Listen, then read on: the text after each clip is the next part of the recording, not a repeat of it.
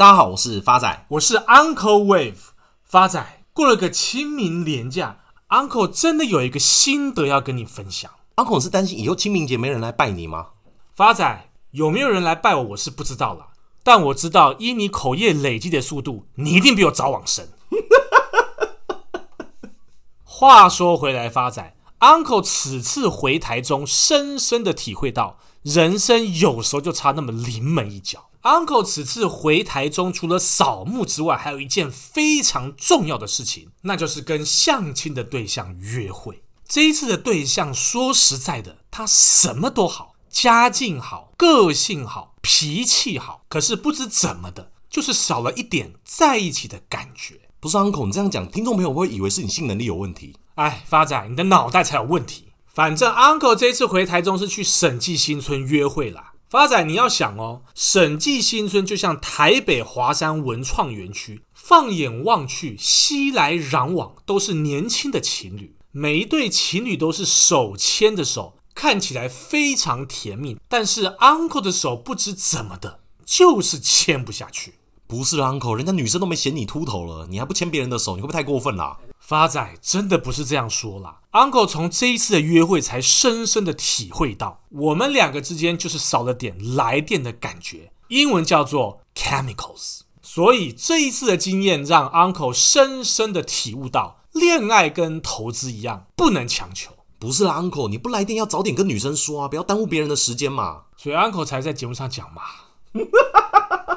个渣男。好了，话说回来，清明连假过完，不止 Uncle 心事重重，就连投资台股的股民也是。根据证交所统计，台股第一季下跌五百二十五点，主要是外资第一季卖超上市股票达四千六百二十五亿元，这个数字已经超过去年全年度外资卖超台股的金额。统计今年以来，外资卖超台积电将近三十九万张，变现金额达到两千两百八十五亿台币。而今年以来，外资卖超张数的前五大个股分别是联电。群创、台积电、友达以及元大金前五名当中，科技股就占了四名。而如果以今年外资卖超的金额的前五名来看，第一名就是台积电，接下来是联电、联发科、红海以及联咏，五名就都是科技股了。而外资今年以来大幅卖超台积电，其中最重要的原因就是美国十年期公债的殖利率已经来到了二点三个 percent 以上。相较之下，台积电一年的股息大概是十一元，以目前的股价计算，殖利率大概只有一点八个 percent 左右。还不如没有风险的美国十年期公债，再加上外资早期持有台积电的成本大概只有一百多块而已，而今年外资投资中国的部位损失惨重，不得不卖出手上获利的部位去做账，这也使得台积电成为提款的目标，造成台股大盘目前从年初到现在修正将近快一千点。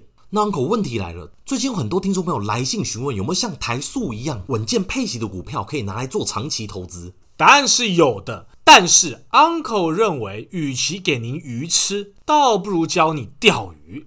因此，Uncle 今天破例跟大家分享如何挑选优质的定存股。基本上，挑选优质定存股的条件就跟挑选伴侣一样，缺一不可。第一个，挑选定存股的条件是，该公司现金股利要连续配发十年，若有公司连续十年配发现金股利而不间断，代表该公司不论景气好坏都可以长期稳定的赚钱。第二个条件就是 ROE 要到达八个 percent 以上，ROE 是巴菲特最重视的选股指标之一，用来评估企业帮股东赚钱的能力，至少每年要达到八个 percent 才算及格。Uncle，那 ROE 是什么？又是怎么算的？要不要跟听众朋友解释一下？ROE 的中文叫做股东权益报酬率，顾名思义就是税后净利除上股东权益。股东权益就是公司的总资产扣除公司的总负债，代表还完负债后公司的净值。而股东权益报酬率用白话文来讲，就是每一块钱的股东权益可以创造出多少的税后盈余，而这个数字当然是越大越好。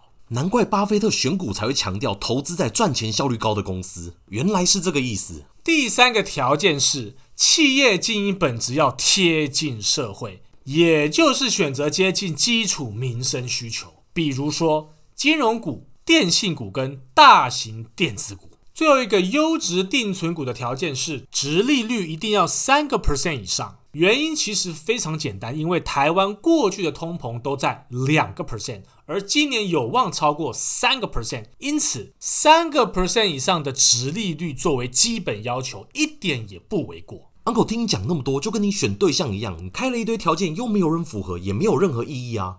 找不找得到对的配偶，Uncle 是不清楚啦。但是符合以上四个条件的股票，Uncle 口袋里正好有一个，那就是鸿海精密工业股份有限公司，台股代号二三一七。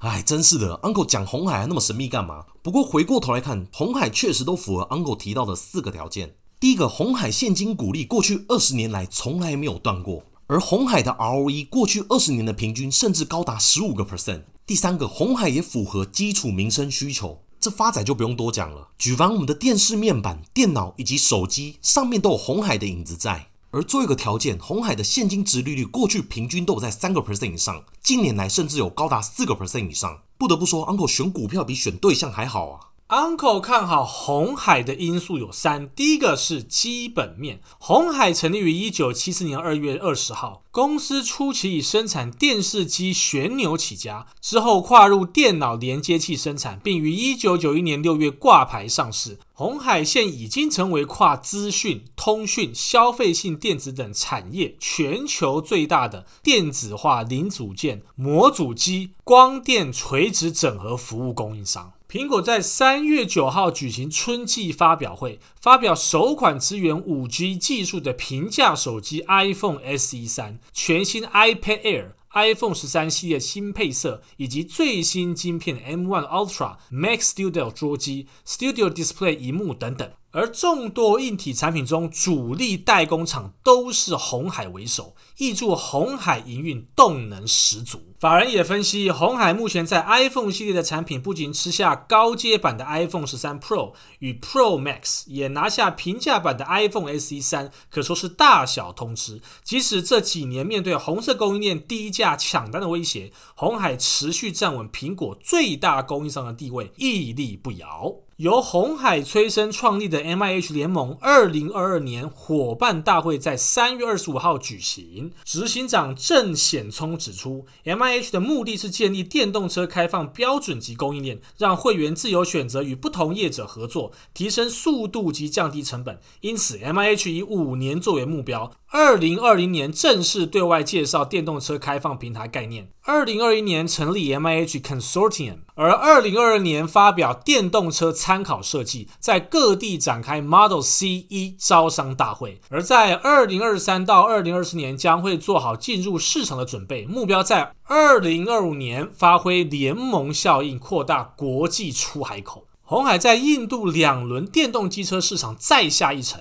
印度电动机车领导品牌之一的 Ether Energy 宣布与鸿海集团旗下的富士康结盟，共同开发与生产关键零组件，使鸿海集团持续扩大在印度生产与制造的规模，并扩张电动车的版图。Ether Energy 的规划，未来三年计划把速克达年产能提升到一百万辆、五千个快充装置以及六百多家店面。而印度电动两轮机车销售自二零二一年下半年开始激增，二零二一年两轮电动机车挂牌数量为十四点三二万辆，年增五倍以上。二零二二年前二月销售量达六万辆台，年增四十个 percent 以上。近期鸿海传出计划投资九十亿美金，约新台币两千五百七十亿元，在沙地阿拉伯新建一座多功能用途厂，可生产晶片、电动车等零组件，借此分散生产据点过度集中于中国的风险。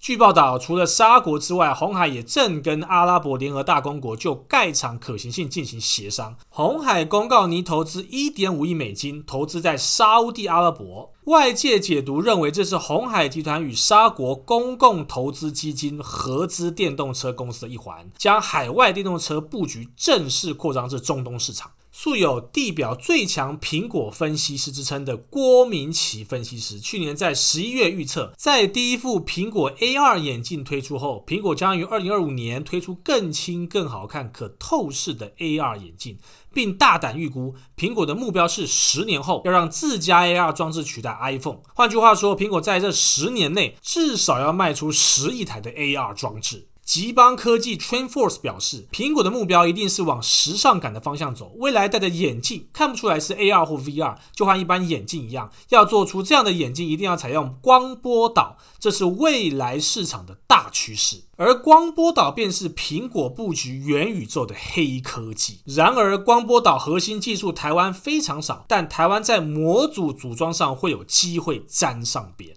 而在二月底才宣誓要进军元宇宙的红海，也首度表示开始涉猎 AR 领域。知情人士也甚至指出，红海已经低调投入光机设计和光波导的研发，甚至已经取得客户青睐与关注。Uncle 看好红海的第二个因素是财务面。鸿海集团在三月十六号召开法说，公布去年财报，三率三升，分别是毛利率、盈利率跟净利率。每股纯益高达十点零五元，创下二零零七年以来十四年新高。三月二十三号，鸿海召开董事会，决议配发五点二元现金股利，配发率高达五成，写下历史最高现金股利。而以四月六号收盘价一百零五来算，现金殖利率高达四点九五 percent。Uncle 看好红海第三个因素是技术面。目前，红海在波浪理论轨迹的疯狗浪反弹波，那未来红海的反弹目标价会落在哪儿呢？未来红海的反弹目标价会落在一百二十四元。Uncle，那这次反弹的幅度大概有多少？将近两成。Uncle 在此做一个总结：近期因为外资持续卖超台股，导致台股年初至今高档震荡，因此投资在定存股相对抗跌。最后是回复听众朋友的时间，第一位是老朋友贝拉贝贝的留言，Uncle 发仔你们好，每集必听，继续刷五颗星。想请问一下 Uncle，雷迪克光学为什么现在车用概念股那么夯，这只却沉睡那么久还没有动静？我持有的成本在三十三块，我应该继续等待吗？谢谢 Uncle 的回复。亲爱的老朋友贝拉贝贝，经过 Uncle 精算之后，只要未来二七点四不破，那么反弹目标价会落在三十一点八，给您做个参考。再也是老朋友 Chenchia 的留言，Uncle 发仔你们好，一百一十集提到减资，目前国内许多股票正在规划股票分割，想请教股票分割对公司有哪些影响？亲爱的老朋友 Chenchia，Uncle 在此跟你稍微做个解说了哦。基本上分割股票的最主要的目的是增加在外流通股数的数量，让股价变低，降低股票对投资者的入手门槛，而对持有股数的总市值完全不会改变。就像我们之前举的例子一样，拿一个五十块换成五个十块，价值都不会改变。而分割股票对长期来说，并不会影响未来股价是否上涨，股价的涨跌依旧是看公司体质的好坏而定。下一位是老朋友晚娘的来信，亲爱的 Uncle Wave 发仔你们好，这是我第二次写信给你们。上次写信感谢玩贵节目就让我赚了二十个 percent，由于志得意满，误以为自己是被小孩耽误的天才操盘手，一时鬼迷心窍，梭哈买了 plug，然后住套房一直住到了上周，直到最近涨回来，终于看到阳光。昨晚很激动的给我儿子看股票涨回来的画面，我想以过来人的经验跟大家分享，在绝望时千万不要轻言放弃，留得青山在，不怕没股票买。只要是健康的股票，迟早一定会涨回来。想请问一下 Uncle，之前 Plug 说三十一块可以卖，现在还是一样吗？另外也想请教一下 Uncle，连电的目标价。感谢两位用心制作的好节目。亲爱的老朋友晚娘，股市就算继续震荡，只要公司体质健全，也无需担心。至于您问的问题，Plug 只要有到三十一块以上，都可以做一个获利了结。那至于联电，经过 Uncle 精算之后，未来的反弹目标价会落在五十八点八，给您做一个参考。最后一位也是老朋友 David 的来信，感谢理财干话王持续推出优质又有趣的理财资讯，两位主持人幽默风趣，小弟每集必听。想请问一下 Uncle，南亚科未来的目标价？亲爱的老朋友 David 同学，经过 Uncle 精算之后，南亚科未来的短线目标价会落在七十二元。假如未来七十二块有站稳三天，那么就会往八三点三前高去挑战。以上供您做个参考。最后，Uncle 不免俗的在此做一个呼吁：最近股票市场震荡，请大家无需担心，有任何问题都欢迎来信留言，Uncle 跟发仔都会一一跟你们做回复。谢谢大家，我是 Uncle Wave，我是发仔，我们下次见。